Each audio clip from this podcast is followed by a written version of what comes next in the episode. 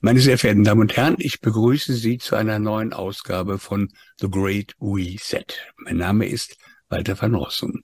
Es liegen ein paar schwere Stoffe in der Luft, die dringend Erklärung bedürften. Stattdessen speist man das Publikum mit ein paar schlecht erzählten Märchen ab oder verklappt die Fragen in den Fluss des Vergessens. Zum Beispiel die Frage, wer hat Nord Stream 2 gesprengt? Immerhin der größte Angriff auf die zivile Infrastruktur, die es jemals außerhalb eines Krieges gegeben hat. Putin war, ist klar. Äh, dann erinnere ich an ein anderes Beispiel. Edward Snowden enthüllte 2013 das globale Abhörsystem des US-amerikanischen Geheimdienst NSA. Die Grundausstattung einer planetarischen Tyrannei hatte er vorgestellt. Von Kindesbeinen an hatten wir gelernt, dass dergleichen der Anfang vom Ende sei. Es gab damals für kurze Zeit eine gewisse mediale Aufregung, die sich hauptsächlich um das abgehörte Handy der Kanzlerin drehte. Sehr schnell kehrte wieder Ruhe ein. Kein Mensch redet mehr von dieser Ungeheuerlichkeit, die uns im tiefsten tangieren müsste, im tiefsten Inneren tangieren müsste.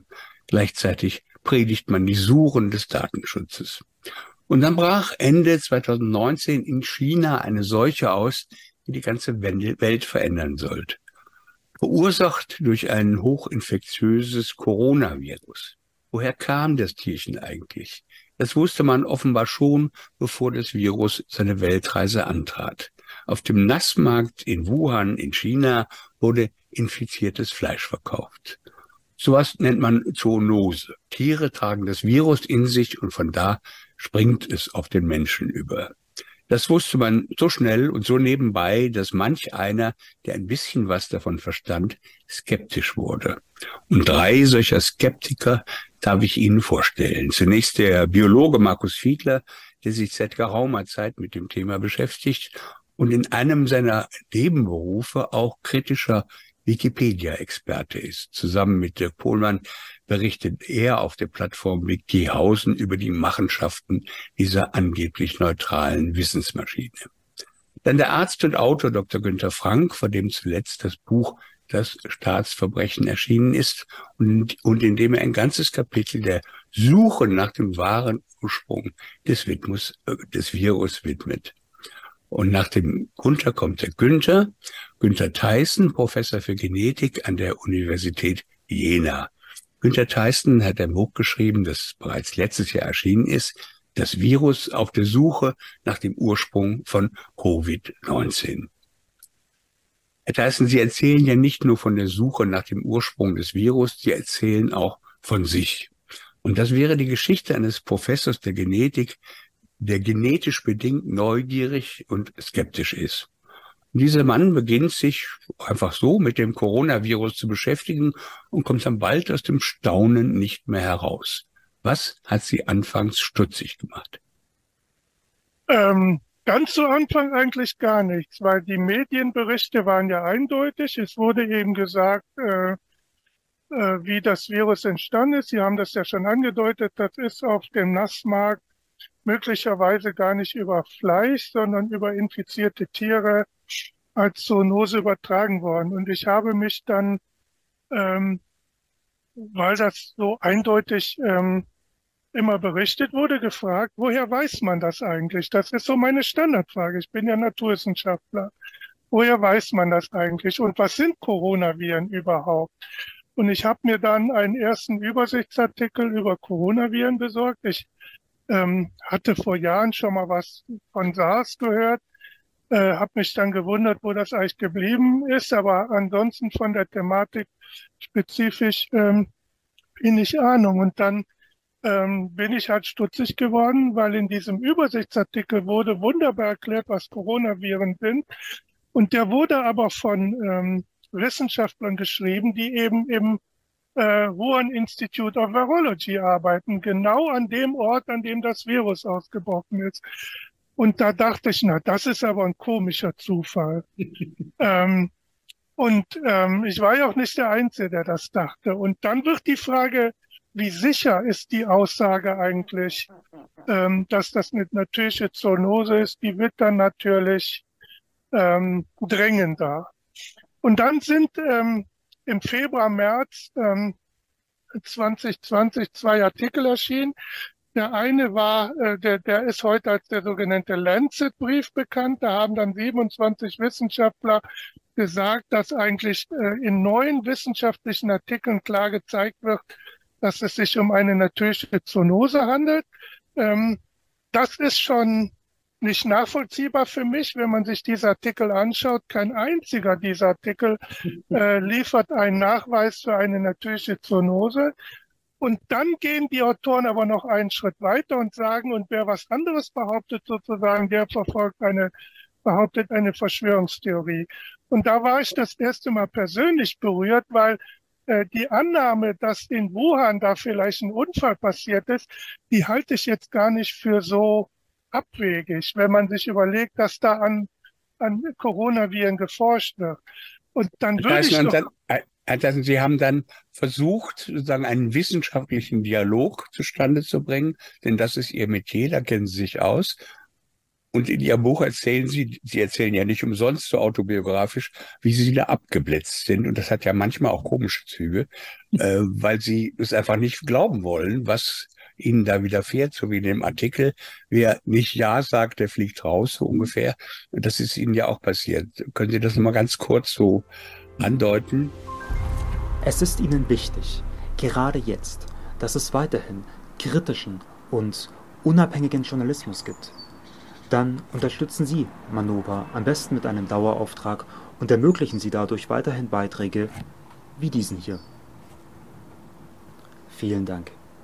Naja, am Anfang dachte ich, die, die, ähm, die Möglichkeit eines Laborunfalls, die ist so ähm, wahrscheinlich und plausibel, da muss man jetzt die die, ähm, ich dachte erstmal, das klären wir unter uns Wissenschaftlern. Da müssen wir die wissenschaftliche Welt aufmerksam machen, ähm, ja, dass das erstmal in der Familie bleibt unter Leuten, die auch Ahnung haben und habe dann an eines der führenden ähm, Wissenschaftsmagazine, an Nature geschrieben, einen sehr, äh, äh, sehr, sehr neutralen Artikel, dass ähm, die Behauptung, dieses Virus sei durch einen Unfall in die Welt gekommen, keine Verschwörungstheorie ist, sondern eine plausible alternative Hypothese, die getestet werden sollte.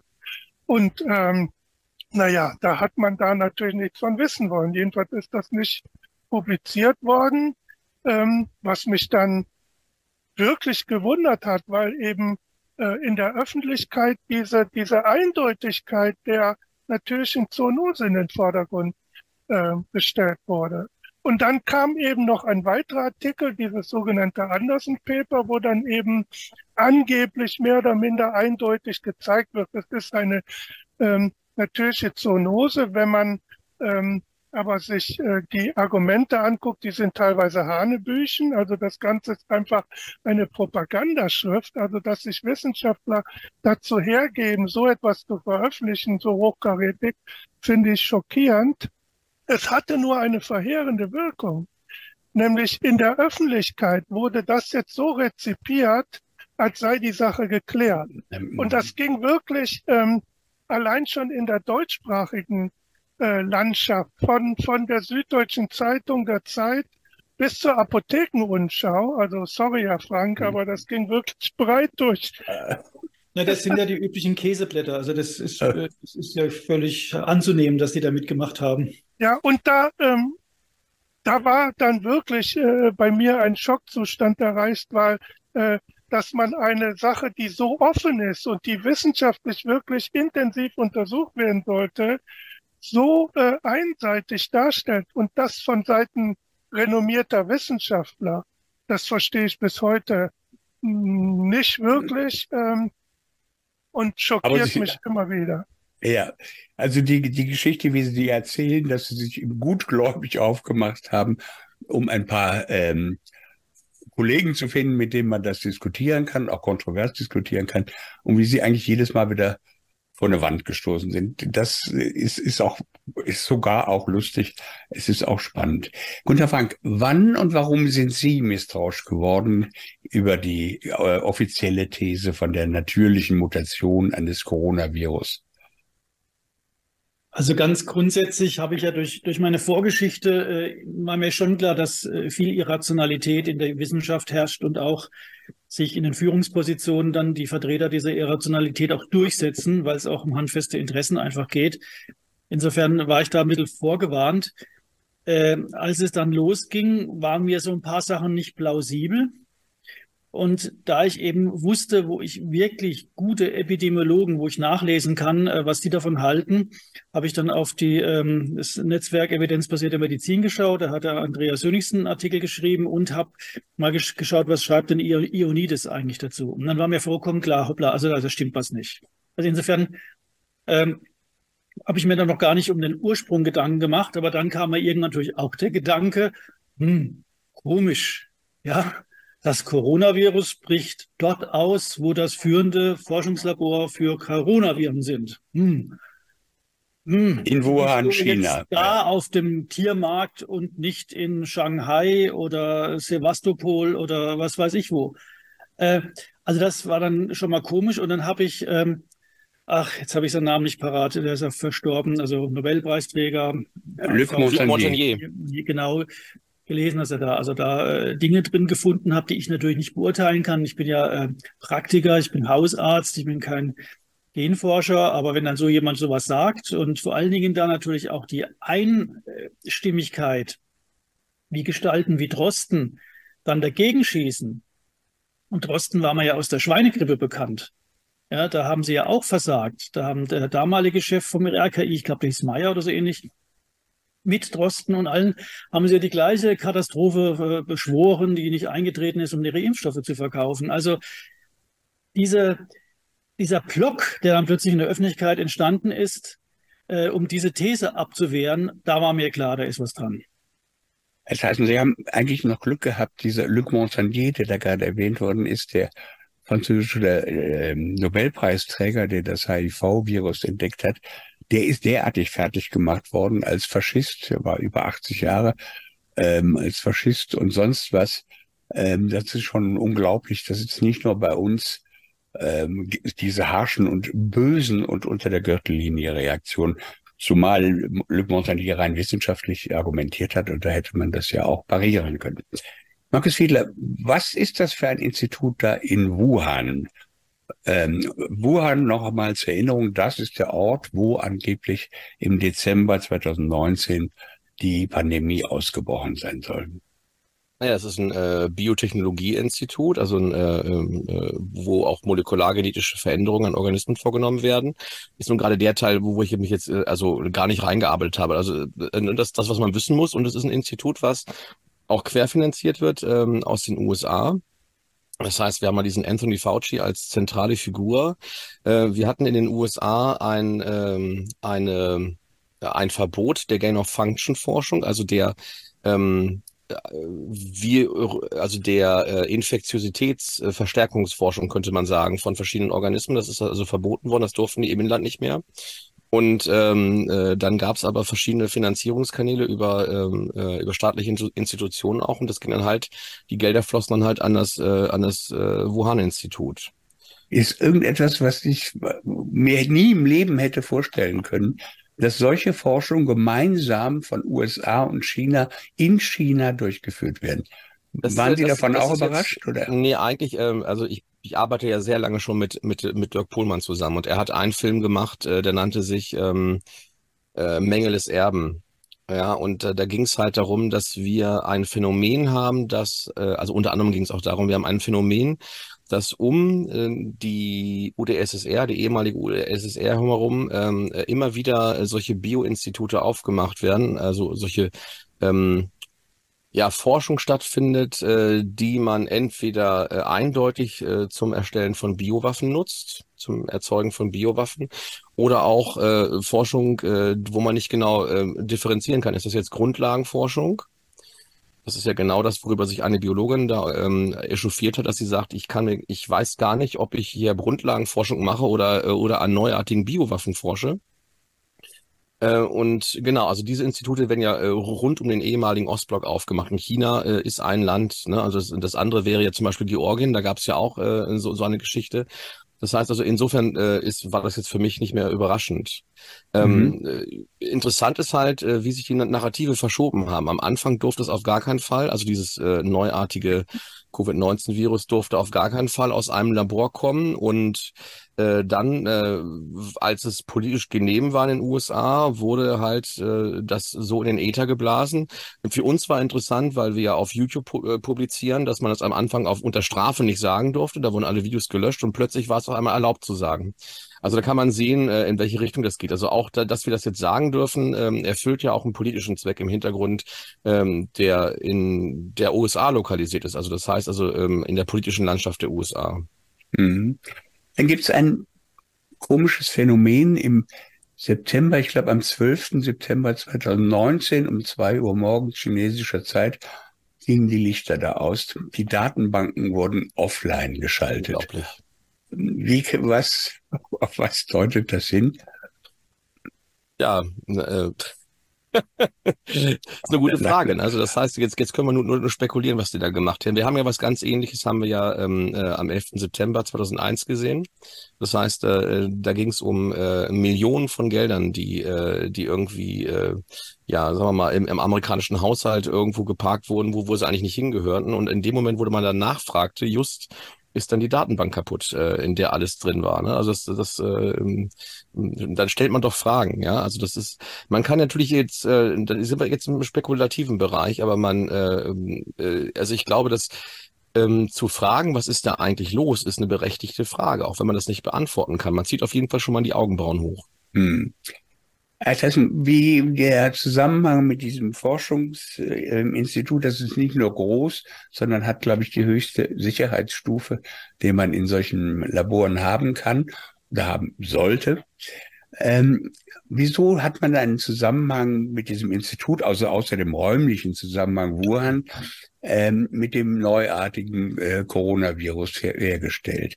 Naja, in diesem Institut sind halt über viele Jahre Coronaviren erstens gesammelt worden. Also da sind halt aus äh, Höhlen in, im Süden, Südwesten Chinas äh, aus Fledermäusen äh, und deren Hinterlassenschaften Coronaviren ähm, gesammelt worden oder Proben, die Coronaviren enthielten und dann nach Wuhan gebracht worden. Also das ist ja schon mal ein fragwürdiges Vorgehen, warum man gerade solche gefährlichen Viren in die in mitten, mitten in äh, chinesische Millionenstädte bringen.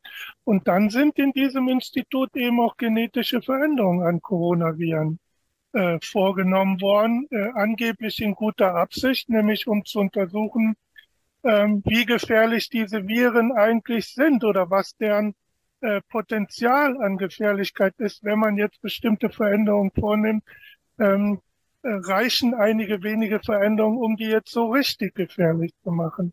Auch das ist aus meiner Sicht ähm, ein sehr fragwürdiges Vorgehen, ähm, aber offensichtlich virologische Routine gewesen, von der ich äh, bis zum Ausbruch der Pandemie auch nicht geahnt habe. Hm. Herr Professor man hat, man hat Sie das mal ein bisschen genauer ausführen. Also warum das fragwürdig ist, das Vorgehen. Entschuldigung, dass ich jetzt eingreife, Herr von Rossum.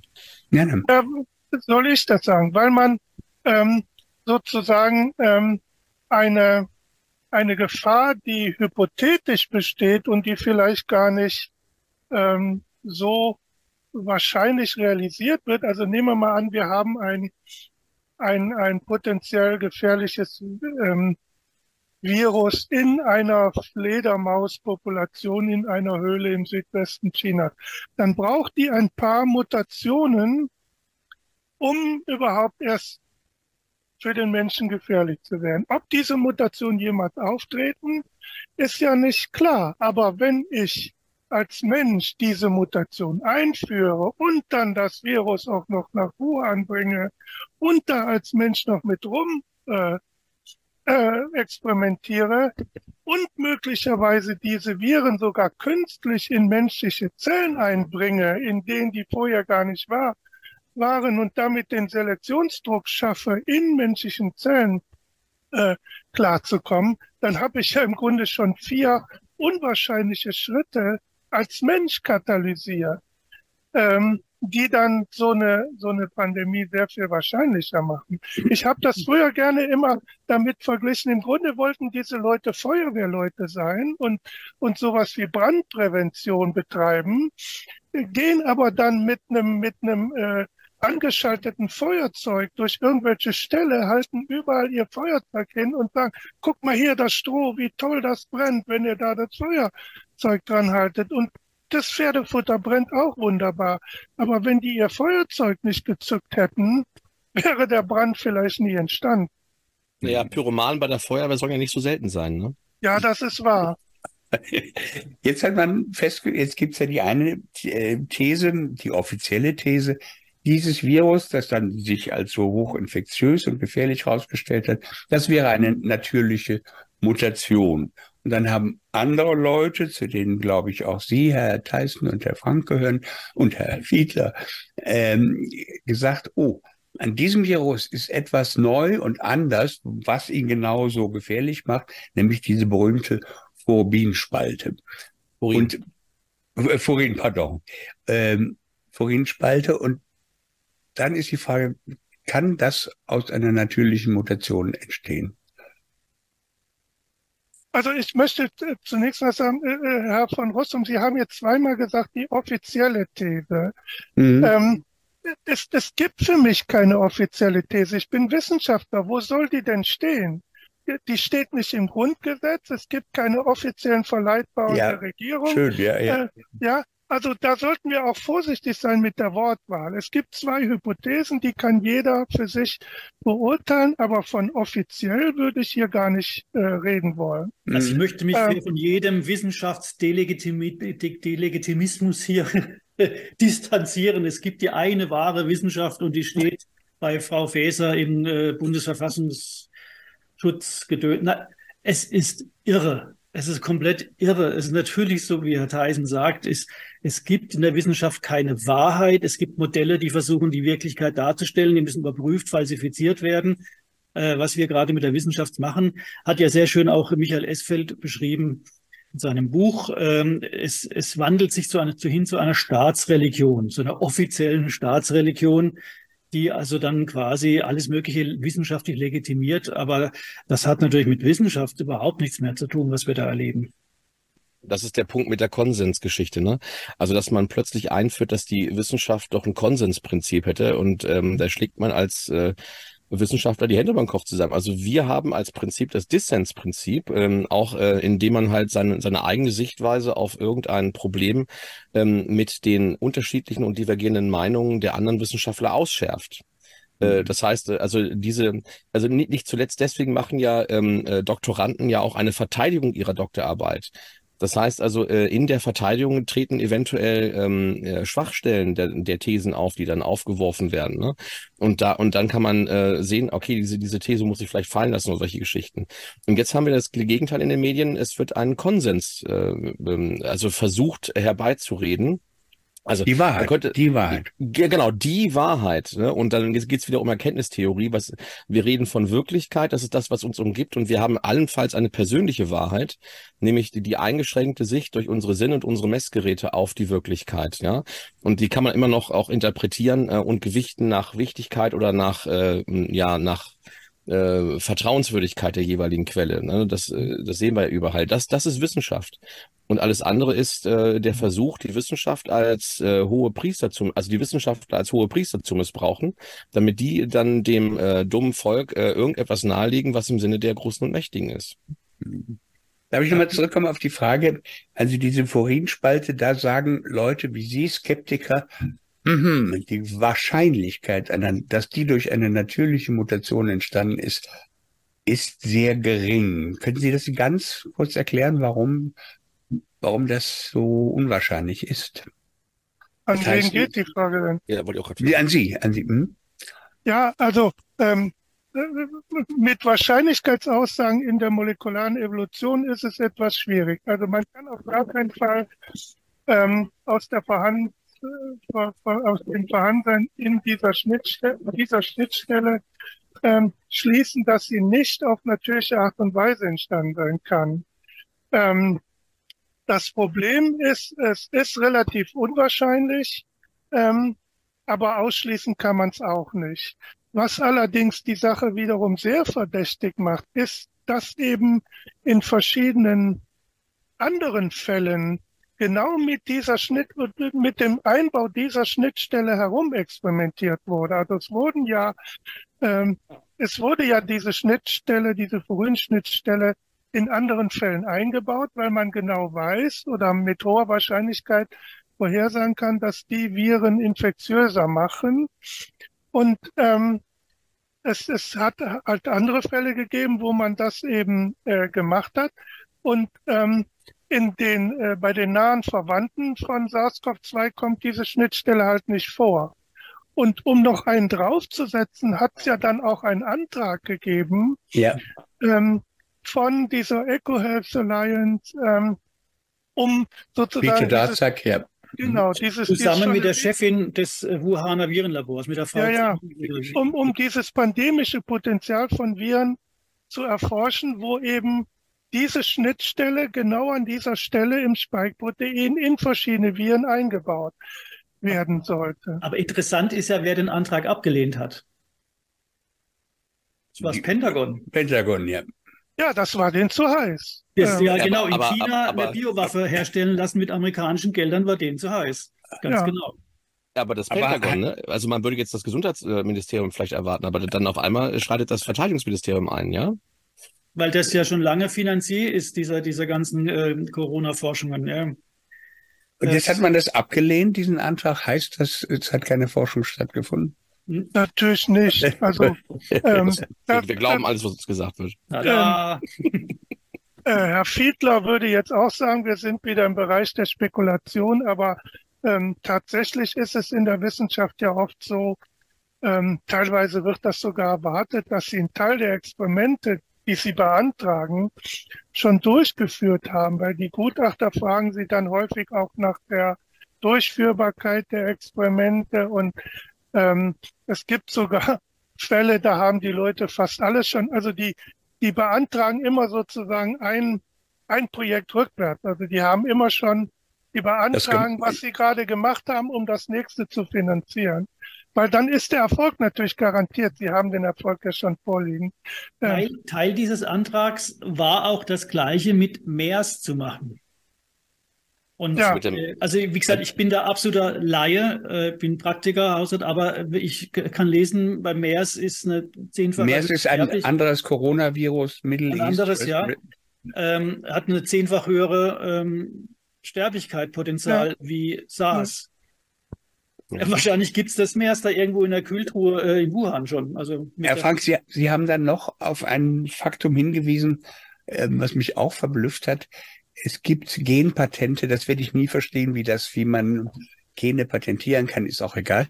Ähm, von Moderna, ich glaube aus dem Jahre 2016.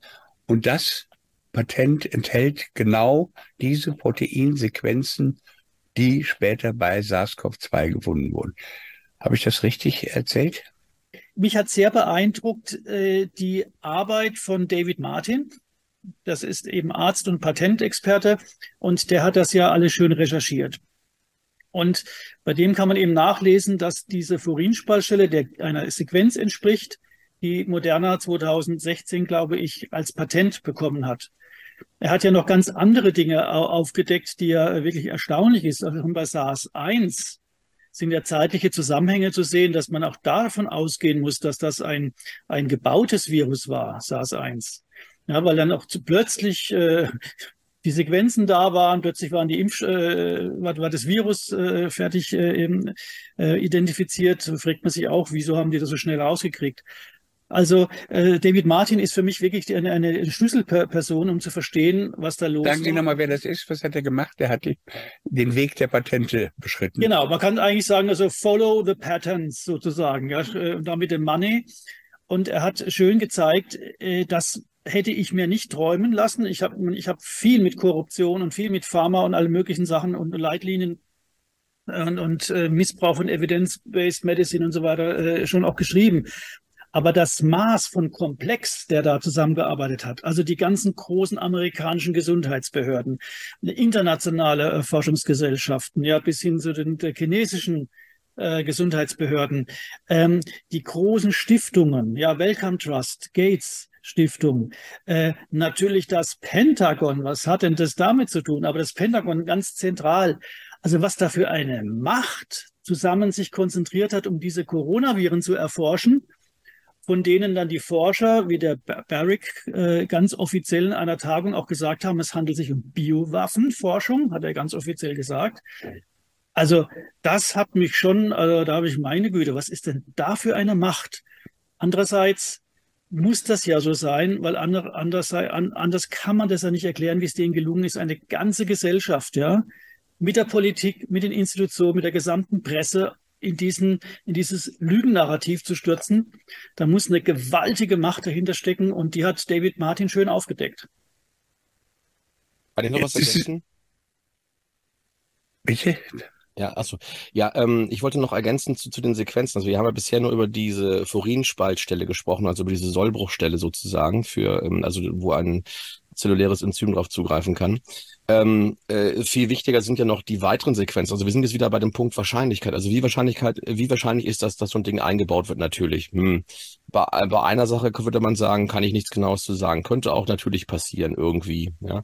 Jetzt haben wir aber noch weitere Sequenzen. Also wir haben an diesem, äh, an diesem ähm, Spike, was ja oben so ein Dreizack bildet, äh, haben wir an jeder Spitze äh, Sequenzen, die ursprünglich nicht äh, im, bei den Coronaviren auftauchen, ähm, sondern an, an jeder Spitze tauchen Sequenzen auf, die entweder vollständig oder teilweise, also also ähm, die entweder vollständig oder Sequenz mit Insert dann und wieder der, der eigentlichen Sequenz aus dem äh, HIV stammen also aus dem HIV-Virus, also aus dem AIDS-Virus sozusagen, ja.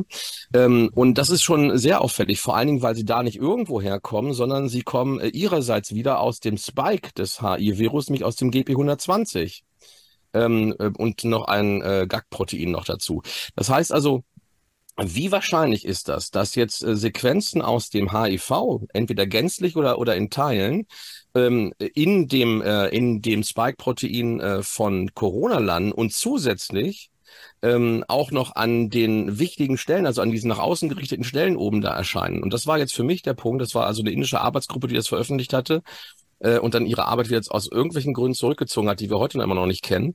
Ähm, äh, das war für mich der Punkt, dass ich gesagt habe, also das ist jetzt so unwahrscheinlich, dass Evolution das leisten kann. Vor allen Dingen, weil wir aus der Evolution kennen, dass mal eine Base ähm, äh, sich ändert, eine Base deletiert wird, also eine Base verschwindet oder eine Base hinzukommt in der ganzen Sequenz aber dass wir, ähm, äh, das ging ja zum Beispiel bei der Einstelle um, äh, um sechs Aminosäuren, also um 18 äh, Nukleotide, die da eingebaut werden müssen und dass die auch noch an der richtigen Stelle landen. Da sagte ich, okay, das ist so unwahrscheinlich, dafür muss ich jetzt kein Mathematiker sein und Statistiker, um zu sagen, das glaube ich nicht mehr, das kann Evolution nicht leisten. Also das ist genau der Punkt, wo man sagt, also das Ding sieht äh, also sowas von danach aus, dass da jemand Hand angelegt hat. Dann kann man zwar nicht sagen, aus welchem Labor es kommt, aber man kann sagen, es kommt aus dem Labor. Sehen Sie das auch so, Herr Tyson? Ja, ich bin da etwas skeptischer. Also ich, ich äh, ähm, denke, man darf Evolution nicht, nicht unterschätzen. Ich meine, es gibt ja Kreationisten, die sagen, es, es können keine, keine Bäume und Affen und Menschen aus Bakterien entstanden sein. Das kann die Evolution nicht leisten. Also ähm, Nee, also in der kurzen man, Zeit, das muss ich noch ergänzen. Also es geht ja, es geht ja um einen Entwicklungszeitraum von zehn Jahren, ne? Also dass man, oder 20 Jahre. Ne, und, ja, ja, äh, äh, genau. äh, gerade Viren haben aber ja auch eine sehr schnelle Evolution, dann gibt's Rekombination. Also mein Wissensstand ist der, ähm, dass äh, die, die Sache äh, hochgradig verdächtig ist, gar keine Frage. Aber es gibt kein kein Killerbeweis dafür, dass dass ähm, das nicht natürlich entstanden sein kann und dass ähm, sozusagen ähm, das Virusgenom alleine den Beweis liefert, dass es äh, genetisch manipuliert wäre. Es gibt äh, mhm. eine ganze Reihe Hinweise darauf. Wenn es die gäbe, wir wären die Ersten, die das den Leuten um die Ohren hauen würden. Und, und wenn man es nur auf Wikipedia stellen würde. Aber ähm, so, so, so eindeutig ist es leider nicht. Es ist immer noch aus meiner Sicht so eine Art von sehr komplexer ähm, Indizienprozess. Mhm. Mhm. Ähm, das war übrigens der Punkt, äh, wo der Luc Montagnier genau das gesagt hat. Also, ähm, weil er ja das HIV gefunden hat, damals auch den Nobelpreis dafür bekunden, äh, bekommen hat. Und dann kommt er genau damit um die Ecke, dass er sagt, Moment mal, da sind Sequenzen aus HIV drin. Was soll das? Jetzt der Verdacht, der auch Herrn Theissen beschlichen hat, den haben natürlich auch die verantwortlichen Virologen, und das ist ein ganzer Stall, mitbekommen. Und dann gibt es ähm, eine wahnsinnige Geschichte. Einer dieser Virologen sagt, äh, findet eigentlich, sieht sehr danach aus, dass es ein Gain of Function ähm, äh, Prozess ist, der da oder, oder Fehler, der da passiert ist oder der jetzt, jetzt aus dem Labor entlaufen ist. Und wir müssen uns unterhalten. Und dann hat man, ich glaube, letztes Jahr ähm, die Korrespondenz von Herrn Fauci rausgeklagt. Das kann man nach amerikanischen Gesetzen. Das sind 3200 E-Mails. Und das ist hochinteressant, äh, Herr Frank. Sie erzählen das in Ihrem Buch sehr schön. Kriegen Sie das zusammen? Also wir, das waren alles sehr prominente Teilnehmer von deutscher Seite. Mhm. Unser Freund Professor Dr. Drosten und ähm, Herr Fauci, der erwähnte Chef des ähm, der Unterbehörde von äh, NIH, ja. Ja, und aber Präsidentenberater in genau. äh, Sachen Pandemien und so weiter. Und da waren also diese hochkarätige Truppe und die grübelten jetzt, was machen wir mit dem Verdacht, der sich rumgesprochen hatte, ähm, auch sogar schon in der Presse. Also der, das Tolle an diesen freigeklagten E-Mails ist der Ton, in dem die geschrieben sind. Und ähm, da erlaube ich mir doch eine gewisse Urteilskraft als äh, 30 äh, Jahren Sprechstunde und mit Menschen sprechen. Da kann man also schon eine Authentizität erkennen. Also da, äh, da, da, da sagen die teilweise wirklich, was sie meinen oder was sie denken. Das kann man da raushören. Und äh, am Anfang scheint, äh, ich glaube, das war Jeremy Farrar vom Wellcome Trust, der jetzt Chefwissenschaftler ist von der WHO, äh, und Fauci eben äh, ja kalte Füße bekommen haben, weil sie haben gedacht, hoppla, äh, das könnte etwas ja mit uns zu tun haben, was da plötzlich hochkocht aus China oder wie auch immer. Und dann haben die eingeladen zu einer Telefonkonferenz am 1. Februar 2020 und die, äh, die darauf folgende E-Mail-Verkehr, der ist freigeklagt worden. Und ähm, da ist schon der Tenor der meisten, die sagen, kann eigentlich kein, kein Zufall sein. Das ist schon etwas, was im Labor in Wuhan wahrscheinlich passiert ist. Das müssen, die haben das sagen natürlich, das, das müssten die Leute dort eigentlich am besten wissen, aber irgendwie kann man die nicht erreichen oder nicht befragen. Und dann heißt es eben auch, theoretisch kann sowas vielleicht auch durch Zufall passiert sein, im Labor selbst, durch irgendwelchen Mutationsdruck, der da entstanden ist.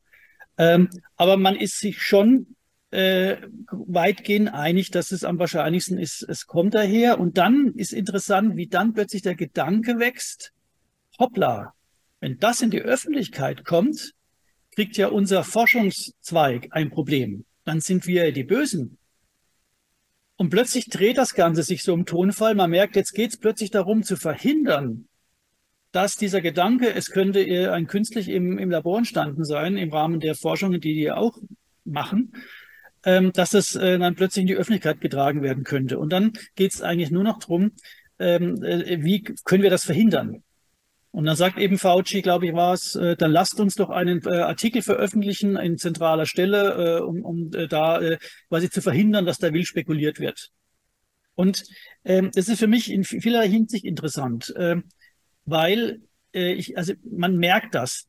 Die waren sich am Anfang unsicher, die waren überrascht.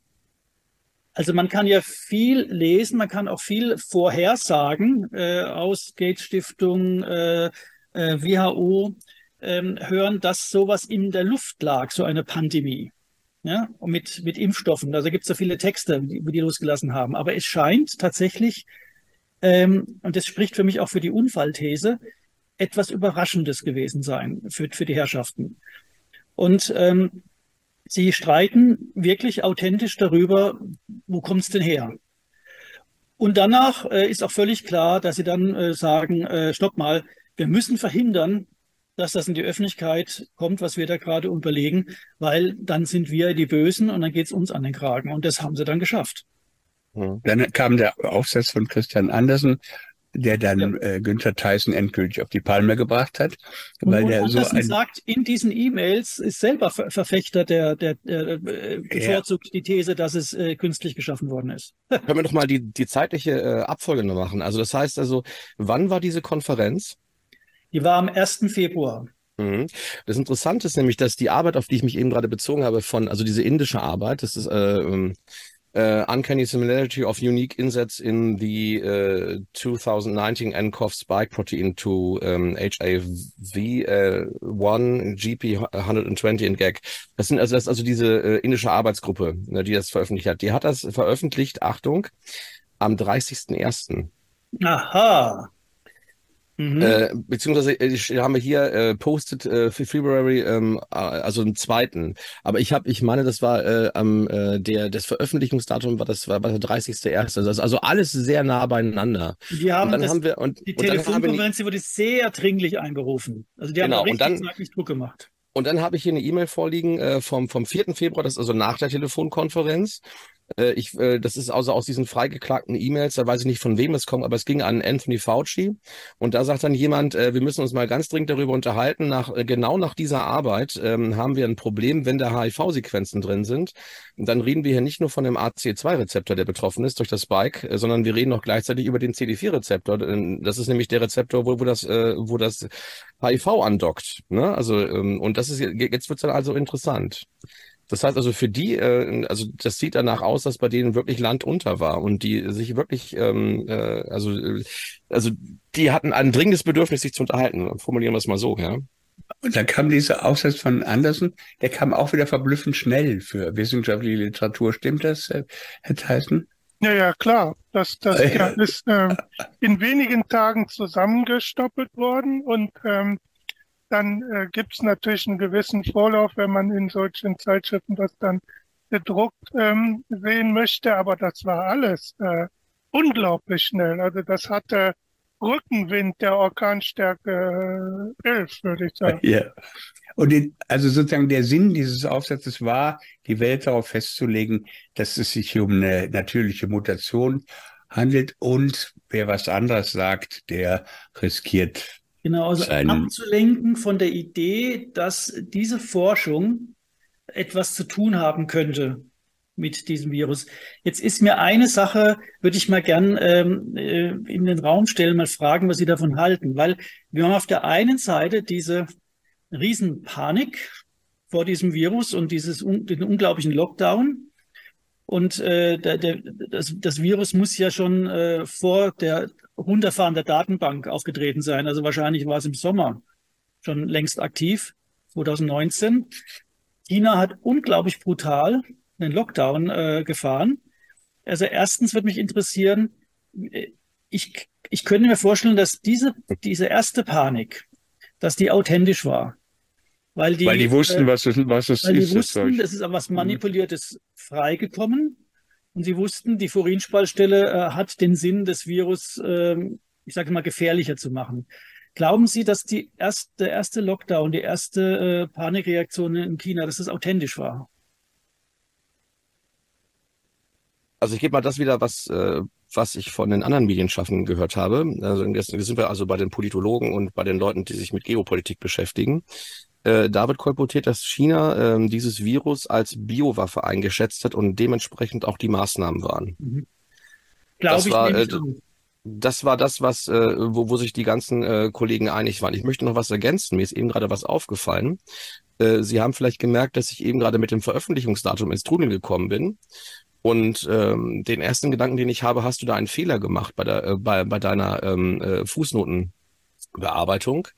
Ähm, da ich eigentlich solche Sachen immer nochmal durchgucke, habe ich es eben gerade nochmal in, ins Archiv geguckt. Also äh, ganz interessant. Ich habe aufgeschrieben, dass äh, Prashtan Pratan, Ashutosh Kumar und so weiter, also diese indische Veröffentlichung, die äh, habe ich aufgeschrieben mit Veröffentlichungsdatum 31.01.2020. Ich habe eben gerade die Arbeit direkt aus dem Web aufgerufen. Da war sie ähm, äh, bei äh, BioAir XV, äh, RXIV. Und da ähm, stand dran, äh, ähm, 2. Februar. Wir wissen, dass die Konferenz am 1. Februar war, ne? Haben wir, haben wir gerade gehört. Ja. Das Interessante ist, ich habe davon damals, als ich ähm, äh, den Artikel geschrieben habe, sofort eine Archivspiegelung äh, gemacht. Und damals stand noch drauf 31. Januar 2020. Ich habe es gerade eben nochmal nachgeprüft. Das heißt, zwischenzeitlich ist das Veröffentlichungsdatum geändert worden. Warum ändere ich im Nachhinein ein Veröffentlichungsdatum von einer Arbeit auf, äh, auf ein Datum nach der Konferenz, wenn diese Arbeit doch zurückgeschoben wurde, äh, also zurückgezogen wurde? damit niemand denkt, sie wäre deshalb zurückgezogen. Das ist jetzt aber eine Verschwörungstheorie, ne, Herr von Rossum, ja. das wissen Sie schon. also das ist, das ist jetzt aber sehr auffällig, weil also das, das, also das ist jetzt gerade hm. eben in, in der letzten, in den letzten äh, zwei, drei Minuten äh, ist mir aufgefallen, ich hätte da nie wieder drauf geguckt, äh, wenn Sie mich nicht drauf gestoßen hätten. Auf diese Geschichte. Darf, darf ich nochmal in die Runde fragen, äh, war die Angst, dass es hier um ein sehr gefährliches Virus gehen könnte, war die grundsätzlich am Anfang berechtigt? Als man noch keine Daten hatte, noch keine Diamond Princess äh, ähm, äh, Kohorte, war die, war die berechtigt?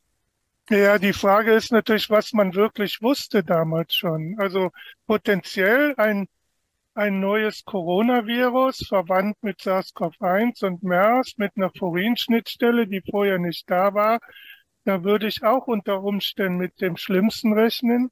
Ähm, ich denke, wenn Sie fragen, äh, war die Panik berechtigt, müsste man auch immer fragen, wessen Panik denn? Es, es, das, es, es gibt ja keine ein, eindeutige höhere Intelligenz, die in Panik geraten könnte, sondern in China ist es ja so, das ist ein extrem autoritäres Regime mhm. mit verschiedenen Ebenen und ist alles unter Kontrolle der kommunistischen Partei. Da haben natürlich äh, alle möglichen Ebenen immer Angst vor Kontrollverlust. Also das Schlimmste für die ist ja Verlust der Macht der kommunistischen Partei. Dem würden die ja alles andere unteropfern. Und solange sie gar nicht genau wissen, ähm, wie gefährlich der Feind ist, wenn man das Virus mal so nennt, reagieren sie vielleicht auch über. Ich, ich weiß es nicht. Ja, mein Eindruck der, der Fernsehbilder aus dem Januar 2020 war, die sind in Panik. Die Panik ist echt. Ja, und ich habe da, mich da damals gewundert, wieso denn? Wieso sind die so panisch wegen so einem blöden Virus? Mhm. Also manche von diesen Videos, die man da gesehen hat, die waren ja nun eindeutig gestellt oder gefälscht, dass da Leute auf der Straße umkippten wegen SARS und so weiter und so weiter. Dann diese schnell erbauten Krankenhäuser, Kliniken, davon sind zum Teil, sind das längst alte Archivbilder gewesen. Ähm, und mich hat immer stutzig gemacht, dass die Welt geglaubt hat, China hätte mit seinen Maßnahmen, und die wurden ja von der WHO ausdrücklich gelobt, als sozusagen als Vorbild, und deshalb haben wir ja alle diese ganzen Lockdown-Mist gemacht, dass das innerhalb von sechs Wochen von einer explosionsartigem Ausbruch auf Null ging. Und das ist meiner Meinung nach unmöglich, weil dieser Lockdown, dieser, die, von dem man immer geredet hat, den man gesehen hat, äh, nur hauptsächlich nur in Wuhan waren, in Peking tanzten die Leute noch. Und das Virus war längst eigentlich im ganzen Land verbreitet. Also die ganze Geschichte der, der super äh, Pandemiebekämpfung durch Lockdown, die stimmt meiner Meinung nach von vornherein nicht. Und die WHO hat ganz früh, 28. Januar, ähm, hat der, der, der furchtbare Leiter da schon gesagt, das ist, China ist wirklich unser Vorbild bei Pandemiebekämpfung. Und deshalb hat man bei der Pandemiebekämpfung auf Mittel zurückgegriffen, die in der klassischen Pandemiebekämpfungsliteratur niemals auch nur erwähnt werden, im Gegenteil, von denen man abrät. Spekulation. Also aber Tatsache ist schon für mich, dass offensichtlich ähm, äh, Peking davon ausgehen musste, da ist ein Virus, welches im Rahmen einer äh, Biowaffenforschung schärfer gemacht wurde. Und das ist offensichtlich irgendwie rausgekommen. Also äh, auch wie Sie sagen, Herr Theisen, das kann man ja gut vorstellen, dass das eine Selbstverstärkung des Systeme war, die zum Schluss zu diesem brutalen Lockdown geführt haben. Also das ist es ist ja immer die Frage, ist das jetzt, wenn es aus dem Labor kommt, ist es absichtlich freigesetzt worden oder ist das eben äh, ein Unfall gewesen? Und von der Dramaturgie her macht für mich die Unfallthese viel mehr Sinn, Erstens hätten wir es doch dann nicht in Wuhan freigesetzt, sondern woanders. Und äh, zweitens ist das nachvollziehbar, dass dann, die wussten doch, dass da Biowaffenforschung gemacht wird, dass sie in Panik geraten. Jetzt hätte ich mal noch mal an die ähm, ähm, Experten mal ganz grundsätzliche Frage, aber erstmal. Ähm, ich habe da ich höre da immer verschiedene Meinungen. Äh, es, es gibt ja wirklich Leute, die sich auskennen, die sagen, Grundsätzlich kann man ein solches Virus aber nicht so letal machen, dass es also eine, ein, einen Millionen, Milliardenfachen Tod verursacht, weil der Wirt zu schnell umgebracht wird. Also grundsätzlich ist das überhaupt, ist das eigentlich äh, irrational ähm, äh, anzunehmen? Hier könnte, wie in diesen Katastrophenfilmen, die man ja kennt aus Hollywood, ähm, dann plötzlich äh, überall auf der Welt die, die Menschen tot umkippen, weil ein solches Virus, wenn das so letal wäre, würde sich sofort selbst limitieren, selbst umbringen mit dem Wirt. Ähm, kann man das so sagen oder ist, ist, wäre die, war die Panik am Anfang von Peking durchaus berechtigt? War es denkbar, dass es richtig, richtig schlimm wird? Also ähm, in diesem Anderson-Artikel wird ja umgekehrt ähnlich argumentiert, so man hätte das auch besser machen können. Und das ist sozusagen der Beweis, dass es durch natürliche Evolution entstanden ist. Aber ähm, um das beurteilen zu können, müssten Sie ja das, das Optimalitätskriterium kennen, nachdem da operiert wurde. Also ähm, ein Virus, was, ähm, es ist schon so, ein Virus, was äh, sehr schnell der viele Leute tötet, hat in der Regel nur eine lokal relativ begrenzte Ausbreitung. Ähm, das, äh, das, das Gemeine an diesem Coronavirus ist ja offenbar, dass es ähm, einige Tage symptomlos ist. Sie wissen das wahrscheinlich besser als ich, Herr Frank. Bevor es, Inkubationszeit. ja, aber, aber ohne, ohne, ohne das Krankheits, ähm, äh, dass, dass Erkrankte schon erkennbar wären. Und das ist natürlich eine gute Voraussetzung dafür, dass sich so ein Virus besser verbreiten kann, weil sie sind dann eben symptomfrei oder junge Leute werden nicht, ähm, werden nicht stark krank. Äh, die können das natürlich wunderbar verbreiten. Ähm, also die Frage wäre ja auch, ähm, was. Bei der Influenza was, doch genauso. Ja, ich dachte, Sie hätten da aber sofort Symptome, wenn Sie. Äh ist da, ist, ist, jede, jede, Krank jede Infektionskrankheit hat eine Inkubationszeit. Also ja, ja, aber sind Sie schon infektiös, solange Sie noch in der Inkubationszeit sind? Ja. Also äh, das ist jetzt natürlich, was Sie jetzt sagen, das ist jetzt natürlich extrem, äh, ja, konfliktbeladen. Meiner Ansicht nach wurde der symptomlose äh, Infizierte erfunden in der Corona-Pandemie. Äh, äh, ähm, weil eben junge Leute dann haben dann halt Schnupfen oder ein bisschen Halskratzen, aber den symptomlosen Infizierten gibt es nicht. Also das, das Gut, ist aber wenn der nicht, das okay, ist, aber wenn der, der nicht, PCR-Test hat es erfunden.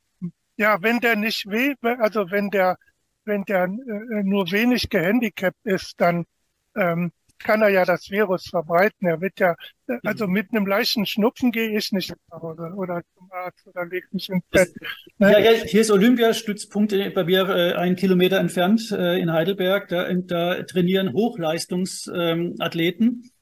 Ähm, äh, und die ist, bei denen ist extrem wichtig, auch vor Wettkämpfen, dass die gesund bleiben. Und da steht immer groß an der Tür, hast du einen Schnupfen oder, oder läuft die Nase, dann bleib verdammt nochmal zu Hause. Ja?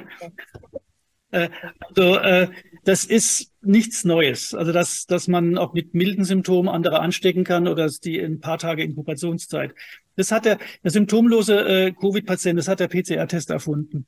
Nee, aber was mich interessiert ist, äh, jetzt die Frage, die Furinspallstelle äh, hat, wahrscheinlich hat sie das zumindest die, die in den ersten Varianten das durchaus vielleicht infektiöser gemacht. Dass, dass ja, das, da gibt es gute Hinweise drauf, ja. ja. Äh, das Entscheidende war ja dann, das muss man ja, also das ist das ist erste Semester, Stunde eins, Grundlagenwissen, Epidemiologie. In so einer Situation muss ich alles tun, um die Infektionssterblichkeit zu ermitteln.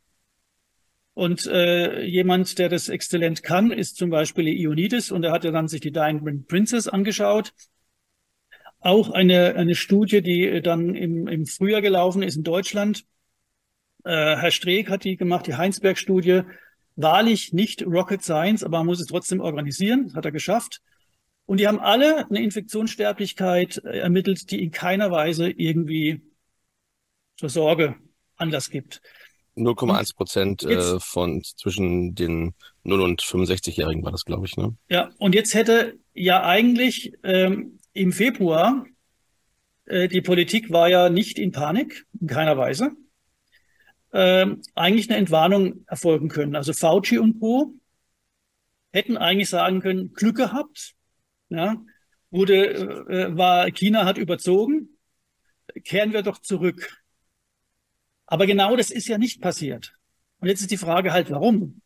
Ich Wo, versuche zurück zu was? Kehren wir versuche zurück im Buch eine Antwort zu geben, warum. Da muss im, im, nach dieser Telefonkonferenz im Februar muss Fauci und Co. klar geworden sein, dass sie ja einen, ein, dass sie ihr Problem lösen können. Nämlich, dass sie noch keinen Dollar Profit gemacht haben aus ihrer Corona-Forschung. Und zu einer Biowaffe muss ja immer auch ein Gegenmittel ent, äh, entwickelt werden. Und äh, das kann man halt wunder theoretisch mit der mRNA oder ModRNA Herstellung von Gegenmitteln machen. Und für mich, ich weiß, ich habe da noch keinen Text dazu gefunden, aber für mich muss irgendwie im Februar Fauci klar geworden sein und Co. Mensch, jetzt hat die WHO und China die Panik hochgeschürt. Äh, äh, wenn wir das jetzt runterregulieren, dann äh, verpassen wir die Chance, unseren Ladenhüter endlich mal zu Geld zu machen, wo mir die, die, die, diese 400 Corona-Patente gibt's.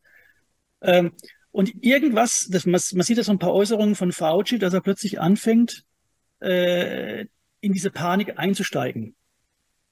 Und äh, wie, wie sehen Sie das so? Weil das, das muss irgendwie so gewesen sein, weil äh, die Wissenschaftler an sich hätten erkennen können, locker, äh, Ionides, Diamond Princess, so schlimm kann es nicht werden. Äh, und wir sind dann aus dem, aus dem Feuer raus, wir sind nicht die Bösen. Nein, sie haben richtig, richtig Panik geschürt. Da ist jetzt Rosten im Auftrag in diesem Netzwerk mit Wieler zum Seehofer gegangen, äh, Ende Februar, und haben Seehofer, der nicht in Panik war, so richtig in Panik versetzt. Und innerhalb von einer Woche ist das ganze Ding massiv gekippt. Was, was haben Sie da für eine Erklärung dafür, dass das so gekippt ist? Ich, also ich würde an dieser Stelle äh, erstmal auf den äh, Paul Schreier verweisen. Also das ist ja ein sehr akribisch ähm, recherchierender Kollege.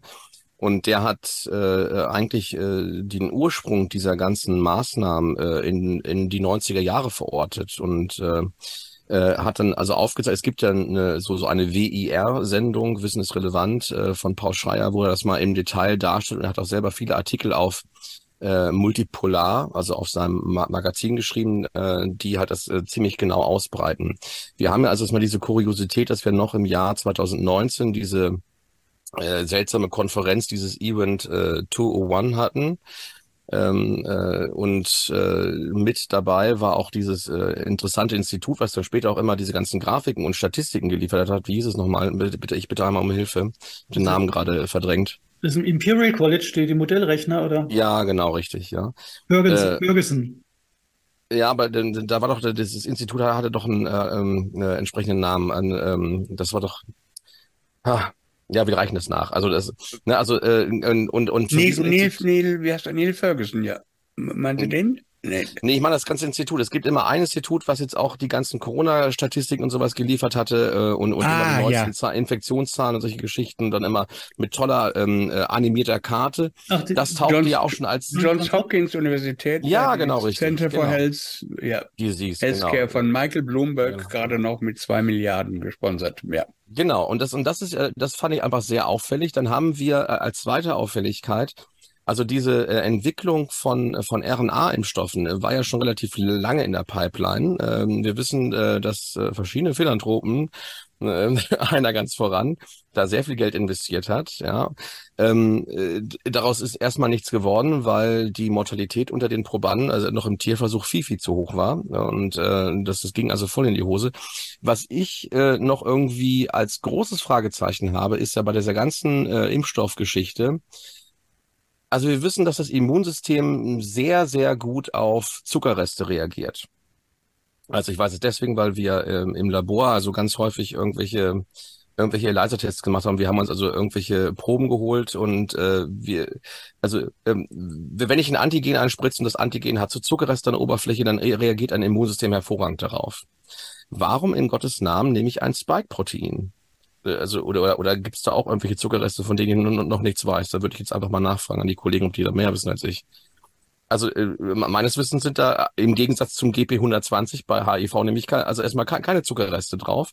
Und ähm, äh, das ist das Erste. Dann das Zweite ist, ich weiß, dass dieses Spike-Protein das, ähm, äh, das schädliche Agens ist auf der Oberfläche des Proteins, also des, des Virus. Warum nehme ich kein, kein harm, also keine harmlosere Oberflächenstruktur? Es gibt doch noch mehr als dieses eine Spike-Protein. Was soll das? Das heißt also, ich, ich bastle mir irgendwie ein, ein, RNA-Impfstoff zusammen oder meinetwegen einen DNA-Vektor-Impfstoff. Das ging ja äh, letztendlich äh, in beiden Sachen ging es immer nur um dieses Spike-Protein. Warum in Gottes Namen nimmt man keine andere Oberflächenstruktur dafür? Und ja, dann es gibt nicht so viele. Es gibt, glaube ich, noch ein anderes äh, Protein, was zugänglich ist, aber ich bin da auch kein Experte. Das Spike-Protein ist nun mal das, was da weit hervorsteht und für äh, die entsprechenden Reaktionen dann am einfachsten zugänglich ist. Und genau, was und ja eben auch gebraucht wird, um an den Rezeptor zu binden. Das heißt, wenn ich genau. das unterbinde, ja, ja, ich weiß, aber äh, also ich hätte ja zum Beispiel ähm, auch etwas machen können, dass ich sage, also bitte die die körpereigenen Zellen produzieren nicht das vollständige Spike, was ja wirklich giftig ist und auch zu Zellfusion zum Beispiel führt, eben gerade über diese ACE2-Spike äh, ähm, äh, äh, ja, Schlüssel-Schloss-Prinzip-Geschichte, dass also dann halt äh, die Zellmembran oder die Zellmembran mit der Virenmembran fusioniert. Äh, man hätte doch irgendwas machen können, dass das also zumindest das, was exprimiert wird im eigenen Körper, dass das eben genau diese Funktion nicht hat. Das Gegenteil ist der Fall. Das heißt, dann passiert das, was dann äh, ein Professor Bhakti oder ein Dr. Wodak schon äh, in weiser Voraussicht schon eigentlich schon vorher publiziert haben, dass sie sagten, es gibt massive Probleme, wir werden Blutgerinnungsprobleme haben, also äh, all das, was man bei denen nachlesen kann. Warum in Gottes Namen nimmt man gerade äh, dieses giftige Agens äh, von dem Virus, wo wir eigentlich sonst immer Impfstoffe hatten, äh, wo es darum ging, halt ein möglichst ähm, äh, eine möglichst harmlose Version eines äh, beliebigen Erregers in den Körper zu bringen als Antigen, damit äh, der Körper dann dagegen Antikörper bilden kann. Also das ist ähm, eine Auffälligkeit, die ich, äh, ähm, wo auch Kollegen sagen, das, das, das, das ist spooky. Was soll das? Das ist aber nur ein, das ist aber nur ein äh, Aspekt, Weg des der, der pathologischen Wirkung dieser, dieser, dieser Genimpfung. Äh, die anderen sind ja die Nalolipidpartikel, es sind genau, die Autoimmunproblematiken. Ja. Also das Spike ist ja nur ein Teil des, des Problems. Aber darf ich Sie vielleicht nochmal fragen? Ähm, weil man kann bei diesen E-Mails der, der Virologen schön sehen, dass die nicht in Panik sind. Überhaupt nicht. Ja, gar nicht. Und äh, Drosten hat ja noch, dann gibt es so diese Interviews, wo er sagt, ach nö, Masken und so, alles braucht braucht man nicht Grippe. Genau. So, was hat die motiviert, äh, im, äh, im Februar komplett die Meinung zu drehen und dann die Politik unter Panik zu versetzen. Das war ja so, die sind ausgeschwärmt und haben in ihren Ländern die Politik in Panik versetzt. Was, was war deren Motivation? Ich habe ich hab schon eine Idee, was deren Motivation war, aber was, was, was, was ist da Ihrer Meinung nach passiert? Im Februar muss was passiert sein.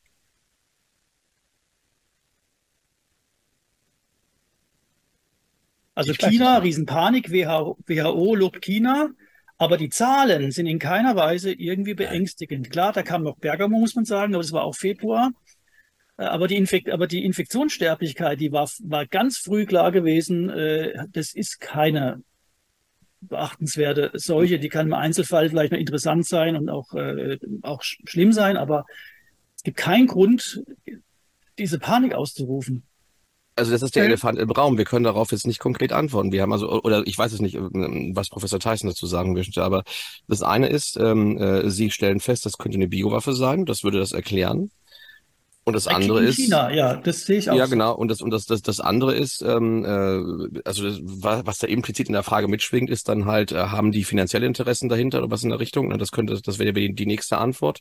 Mhm. Oder es kann auch was anderes harmloses sein. Also Herr Professor Tyson, Entschuldigung, ich habe ihn dazwischen. Nee, ja, also äh, eine Sache, die ja immer ähm, öffentlich geäußert wurde, ist sozusagen die die Altersselektivität. Also äh, mhm.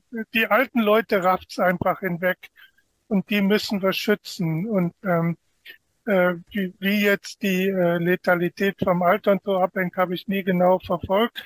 Ich kenne schon mehrere äh, ältere Leute, die angeblich daran gestorben sind. Also ein bisschen was wird ja auch dran sein.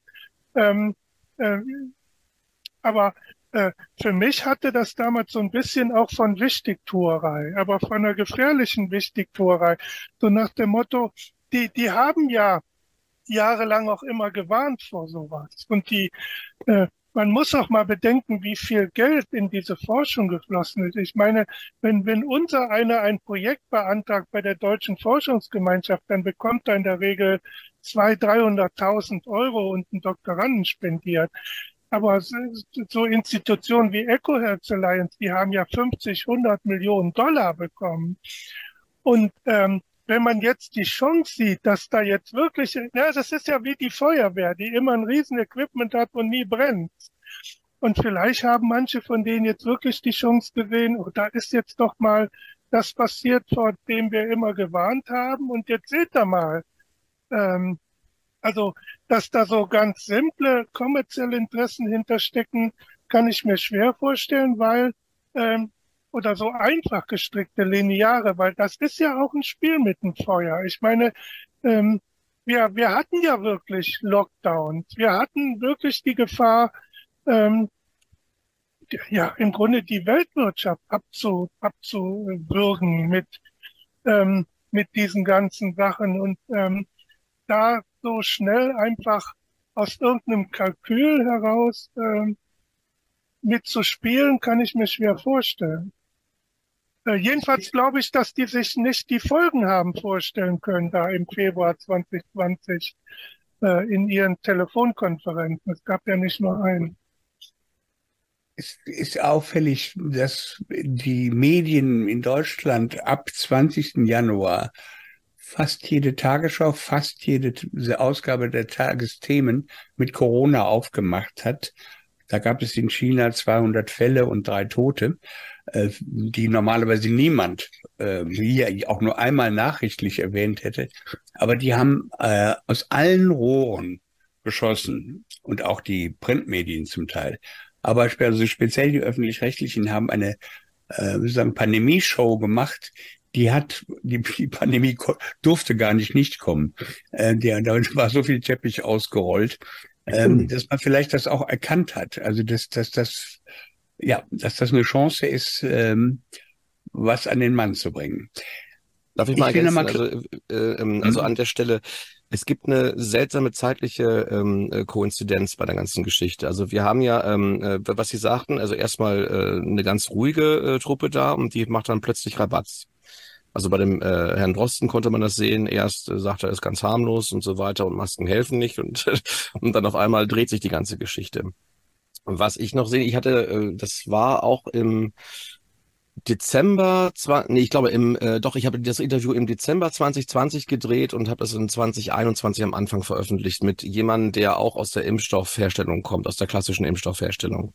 Und er hatte eine ganze Menge Ahnung, was diese ganzen äh, ähm, äh, Tabellen anbelangt, wo man nachsehen kann, welche Impfstoffe äh, dann wie entwickelt werden, wann das startet, äh, wann die anfangen, Probanden zu suchen und so weiter. Und wir hatten also eine Auffälligkeit, dass die Impfstoffe, also ähm, das BioNTech zum Beispiel, daran haben wir es klar gemacht, dass BioNTech sehr früh ähm, ähm, äh, die Impfstoffe angemeldet hat. Äh, und zwar gleich für mehrere Plattformen. Also ähm, der Sabin T162B2, das ist der bekannte Impfstoff, der draußen ist. Der, war da, der wurde dann sofort gestartet. Und dann gab es äh, noch eine Auffälligkeit, also es gab diesen BNT 262C2. Das war der gleiche Impfstoff mit äh, einem weiteren Enzym auf dem auf der auf der RNA drauf, nämlich eine, eine Replikase, also ein äh, äh, enzymviralen Ursprung, könnte man sagen, was also ständig diese, diese RNA ähm, repliziert. Ich habe das als sehr gefährlich eingeschätzt, ist jetzt aber nur am Rande. Das heißt, die hatten gleich mehrere Impfstoffkandidaten am Start und das innerhalb von nur wenigen Wochen. Jetzt müsste ich den Herrn Professor Tyson fragen, ich bin lange aus dem Labor raus. Äh, äh, können Sie mir sagen, wie lange Sie das einschätzen? Also da, da tritt ein, äh, ein, ein infektiöses Agens aus, ein Virus. Ich habe vielleicht schon meine äh, also meinen Impfstoffkandidaten als Plattform schon da. Wie lange brauche ich, um, äh, um ein Protein äh, zu sequenzieren, äh, genau zu wissen, was ich da einbauen muss? Dann muss ich dann die Sequenz, also die Nukleotidsequenz, die für das Protein kodiert, muss ich in meine RNA einbasteln. Und das ganze Ding muss soweit äh, vervielfältigt werden, es muss ja auch funktionieren, dass ich dann sofort im, im, im, im März, äh, April äh, diesen Jahres, 2020, wir sind ganz am Anfang, ne, sofort äh, so einen Impfstoffkandidaten anmelden kann. Ist das ja, wahrscheinlich?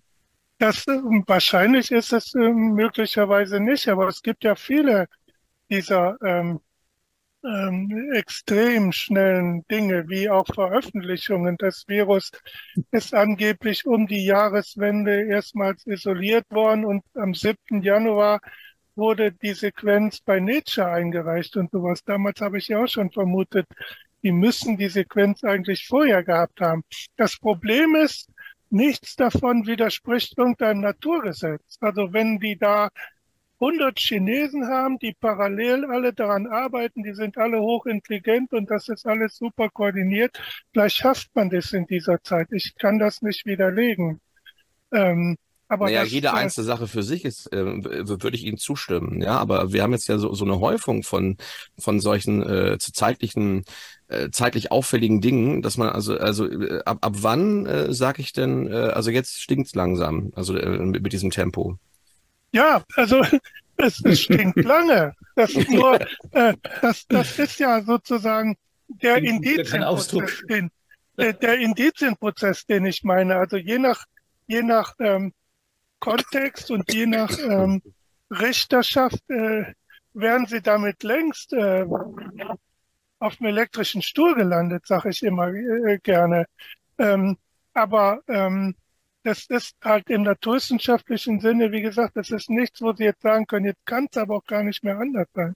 Also noch mehr, wie gesagt, von diesen äh, immunologischen äh, ähm, Impfstoffsachen und so verstehe nicht so viel, aber mit, mit dieser Publikation, also wie man binnen weniger Tage ein Virengenom nicht nur durchsequenzieren kann, dann auch noch die Sequenz analysieren kann und das in einem Kollektiv von 12, 15 ähm, und 12, 15 äh, Wissenschaftlern, das ist eigentlich unvorstellbar.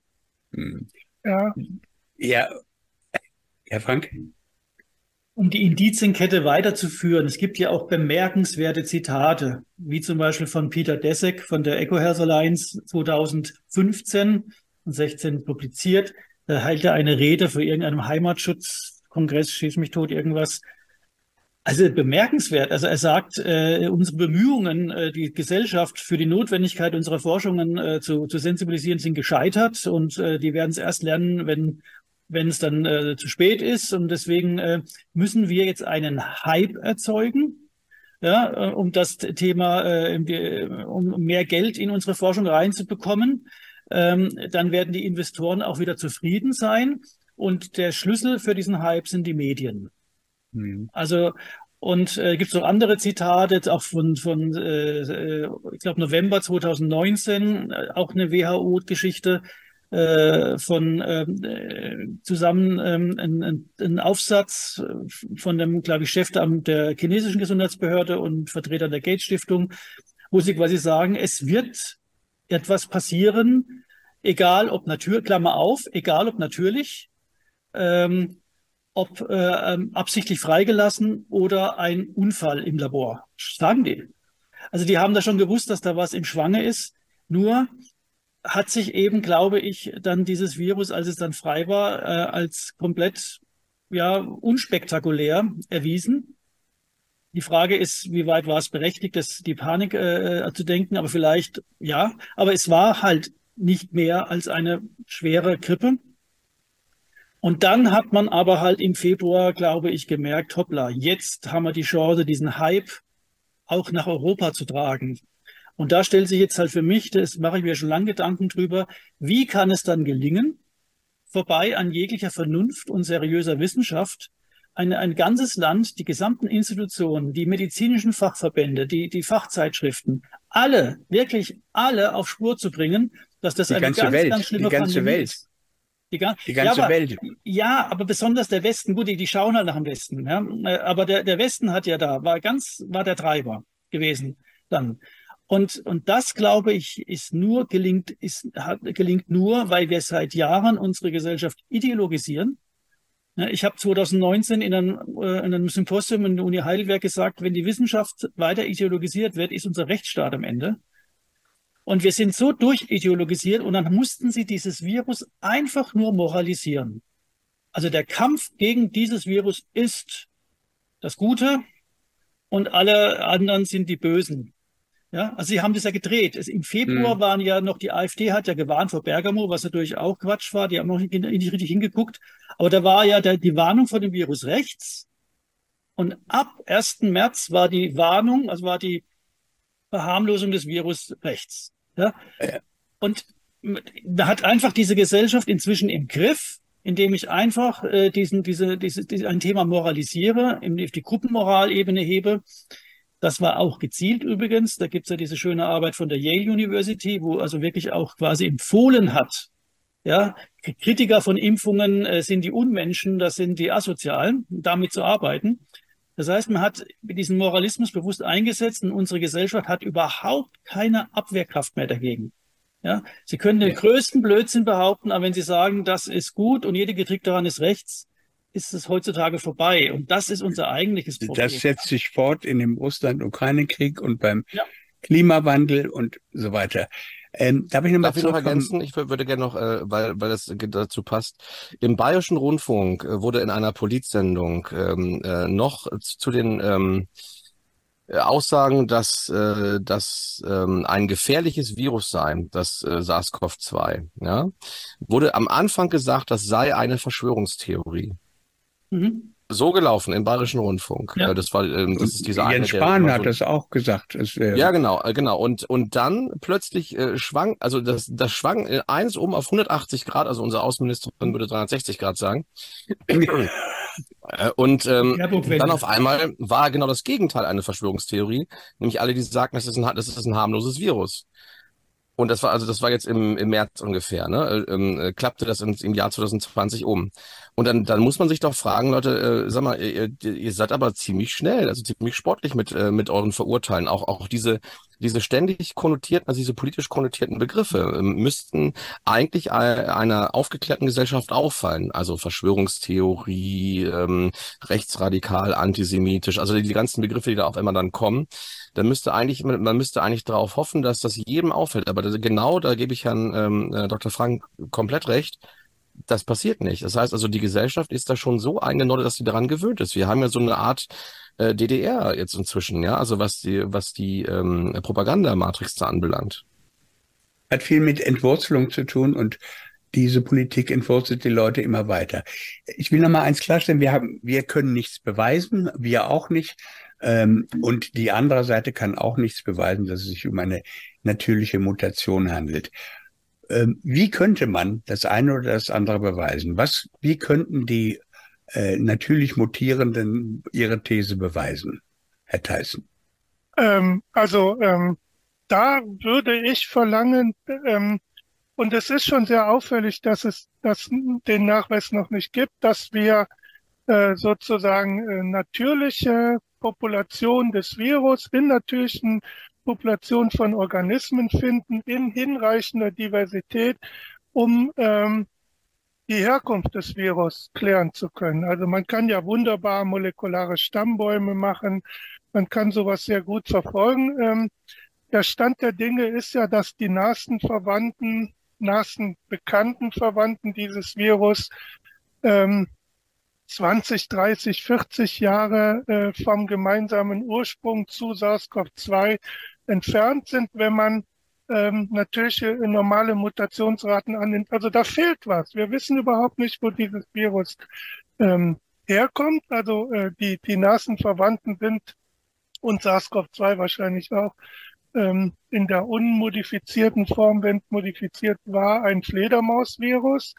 Aber ähm, was in den 20, 30, 40 Jahren passiert ist, die zu SARS-CoV-2 geführt haben, wissen wir nicht. Also äh, es gibt mittlerweile genügend auch natürliche Populationen von SARS-CoV-2 in Weißwedelhirschen, in Nerzen, aber da kann man dann nachweisen durch Stammbaumanalysen, die sind sozusagen von dem Wuhan-Stamm abgeleitet. Also die sind irgendwann aus dem Menschen wieder zurück in, in Tiere ähm, gekommen.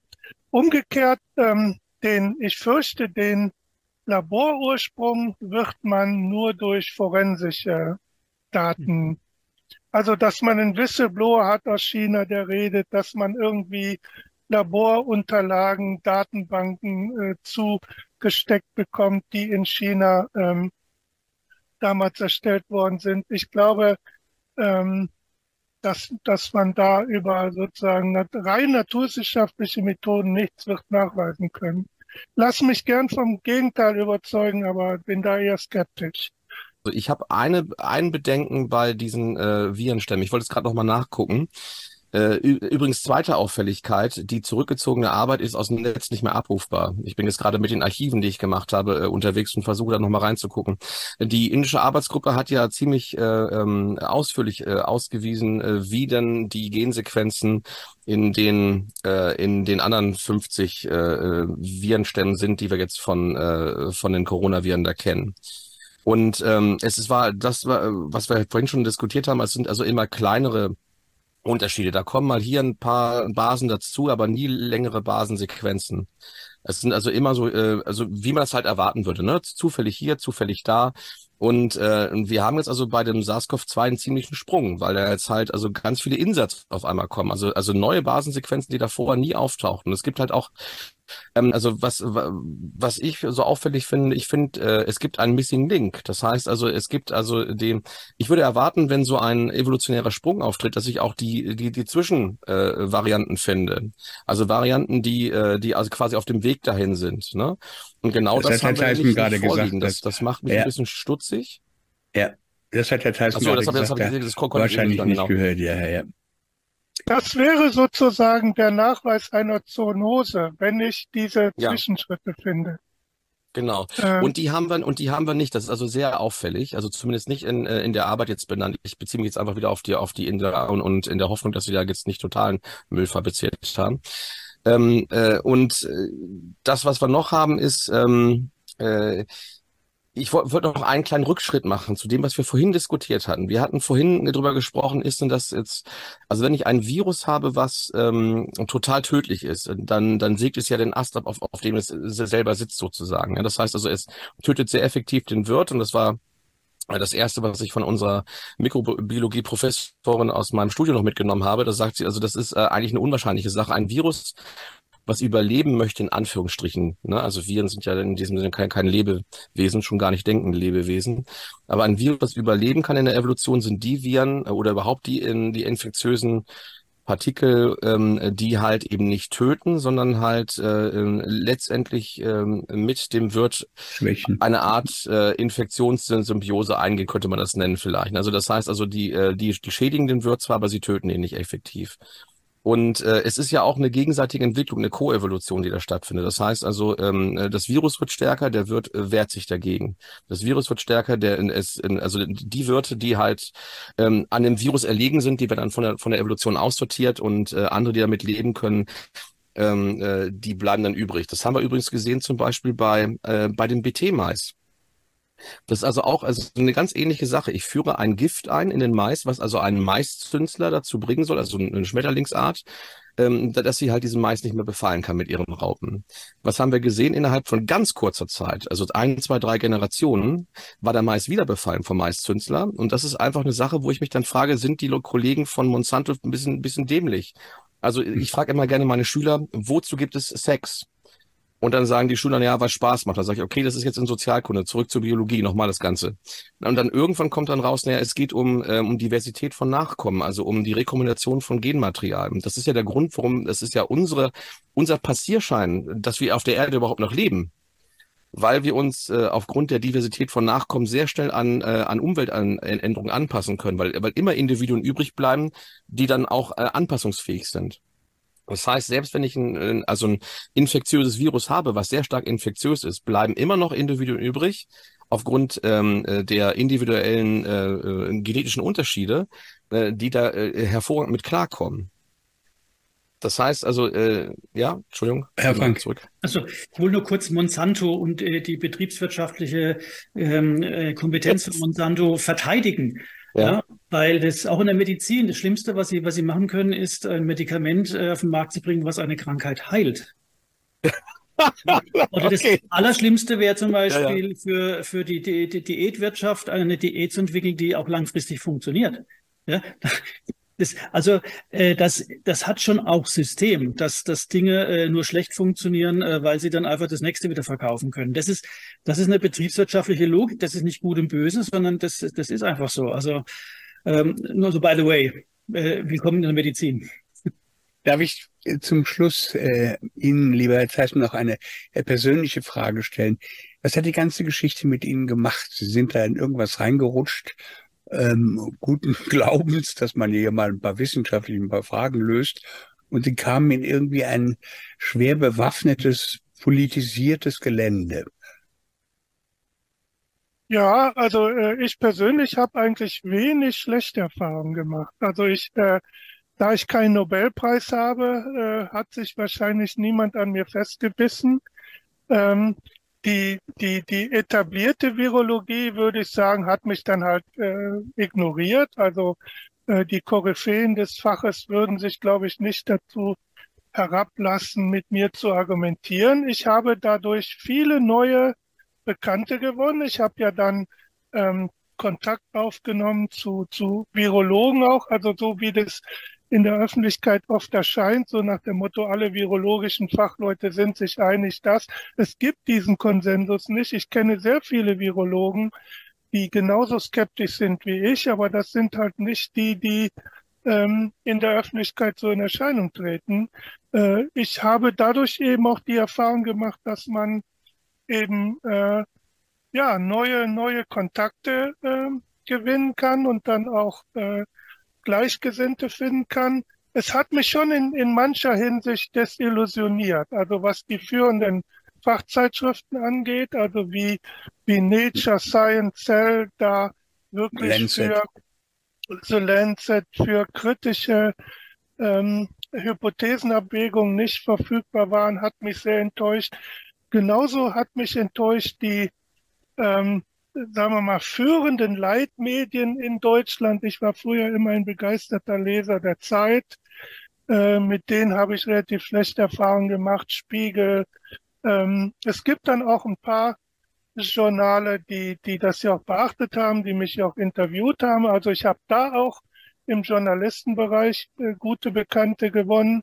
Aber es hat mich schon ein Stück weit desillusioniert. Und was mich am meisten desillusioniert hat, ist, ähm, dass meine Profession, die Wissenschaftler, dass sich viele von denen für ähm, diese unsachlichen oder Herr Frank würde sagen ideologischen Dinge hergeben ähm, und das über über so eine so einen Fachethos stellen. Also eigentlich müssen sie es ja besser wissen, was Hypothesen sind, wie man sie testet, was was Meinung und Wissen unterscheidet und so weiter und so fort. Aber ähm, es gibt da offenbar Interessen, die stärker sind. Und diese Interessen äh, gewinnen in diesem Fall. Und das hat mich sehr enttäuscht. Ich muss jetzt Bücher in die Kamera halten. Das ist Michael Mayen, wie ich meine Uni verlor. Das ist die großartig erzählte Geschichte, äh, wie die Wissenschaft aufgekauft worden ist, auch von der Politik. ja, genau kenne ich nicht, werde ich lesen. Ähm, hervorragend, ganz persönliche Geschichte. Äh, Gunter Frank, das Staatsverbrechen, das hatten oh. wir schon. Da können Sie auch die Zitate lesen, die ich gerade. Übrigens, und das übrigens, ist. Ah. Bitte? Ich möchte jetzt das, halt das Buch von Herrn Theisen, ich möchte da jetzt nicht unterbrechen. Genau. Das ist eine spannende, das ist ein fast ein Schelmenroman in mancher Hinsicht, weil er eben auch von sich erzählt und von seinen Erfahrungen und auch den kleinen Schocks, die er da ähm, erlebt. Meine Herren, ich wollte noch eins sagen, diese ganze Irrsinn, ja, aber ich mache auch positive Erfahrungen. Und äh, ich habe mir jetzt wirklich das angetan, ich werde das tun, äh, ich bin mal jetzt gespannt, äh, aber weil es gibt so viele Menschen, die äh, die vernünftig sind und die die auch richtig dürsten nach Vernunft, ja, und ich gehe jetzt tatsächlich auf Deutschland-Tour mit meinem Buch. Ich werde es jetzt einfach mal machen und probieren ähm, weil ähm, es ist, äh, ich habe es noch lange nicht aufgegeben, dass wir die Sache irgendwann kippen und richtig stellen. Also ich denke, es wird passieren, aber dass das dick, das Brett so dick ist, hätte ich auch nicht gedacht. Also muss ich schon sagen. Darf ich noch eine Sache ergänzen zu Professor yeah. Tyson? Weil Sie gerade eine Frage aufgeschmissen haben. Es gibt eine Sendung ähm, aus dem Öffentlich-Rechtlichen, selten, dass man sie loben kann, aber hier muss ich sie loben. Äh, das war bei Quarks Co. frisch in der Wissenschaft äh, von Ranga Yogeshwar ähm, äh, moderiert. Das ist eine Sendung aus den 2010er bis 20er Jahren, irgendwo dazwischen war das. eine sehr gute Sendung, äh, wo genau ähm, äh, die Frage eigentlich äh, ziemlich genau beantwortet wird, warum passiert das? Also warum werden über die äh, wissenschaftliche Ethik ähm, andere Fragen äh, äh drüber gestellt da geht's um Geld, da geht's um Ansehen, da geht's um die Drittmittel, ne, dass also immer wieder das rauskommen muss, was man auch vorher irgendwie gedacht hat. Man darf sich gar nicht mehr erlauben, dass man äh, ein Ergebnis präsentiert und sagt, es tut mir leid, mit den angedachten Methoden komme ich nicht zum Ziel. Ne? Also das wäre ja auch ein wissenschaftliches Ergebnis, aber das darf nicht sein. Da werden wissenschaftliche Studien unter den Tisch ge, ähm, äh, äh gefallen gelassen, weil man äh, äh, äh, ja, weil man das nicht brauchen kann für die Einführung, für die Markteinführung eines Medikaments. Ne, und solche Sachen. Also ich kann dir nur die Sendung empfehlen, die gibt's noch auf YouTube ähm, für die Zuschauer. Herr Yogeshwar. Mhm. Äh, ja, auch ein blindes Huhn findet mal ein Korn. Also, ja, meine Herren, es, ich freue mich, dass Günter Frank auf Tournee geht mit seinem Buch. Es ist total lesenswert und ich ähm, habe das, obwohl ich mich ja mittlerweile ganz gut auskenne. Wir haben ja auch schon mal über dieses Buch geschrieben, äh, gesprochen. Ich habe das auch wieder wie ein Krimi gelesen, weil sie ein didaktisches Genie sind, wie sie das alles nochmal zusammenfassen. Ähm, auch in der Komplexität nichts unterschlagen und die Fußnoten alle äh, im Netz haben. So ist das Buch also nicht äh, ein, ein furchtbar unlesbarer Welt. Im Gegenteil. Es war mir ein Vergnügen. Wir haben in Fragen gewühlt und so sollte es sein. Äh, freut mich sehr, dass Günther Theissen da teilgenommen hat, Markus ja. Fiedler und Gunther Frank. Hat mich sehr gefreut, bald, Sie kennenzulernen. Gleichfalls. Ja, gleichfalls. Meine Herren, adieu. Ja, lasst euch nicht unterkriegen. Danke. Tschüss, tschüss.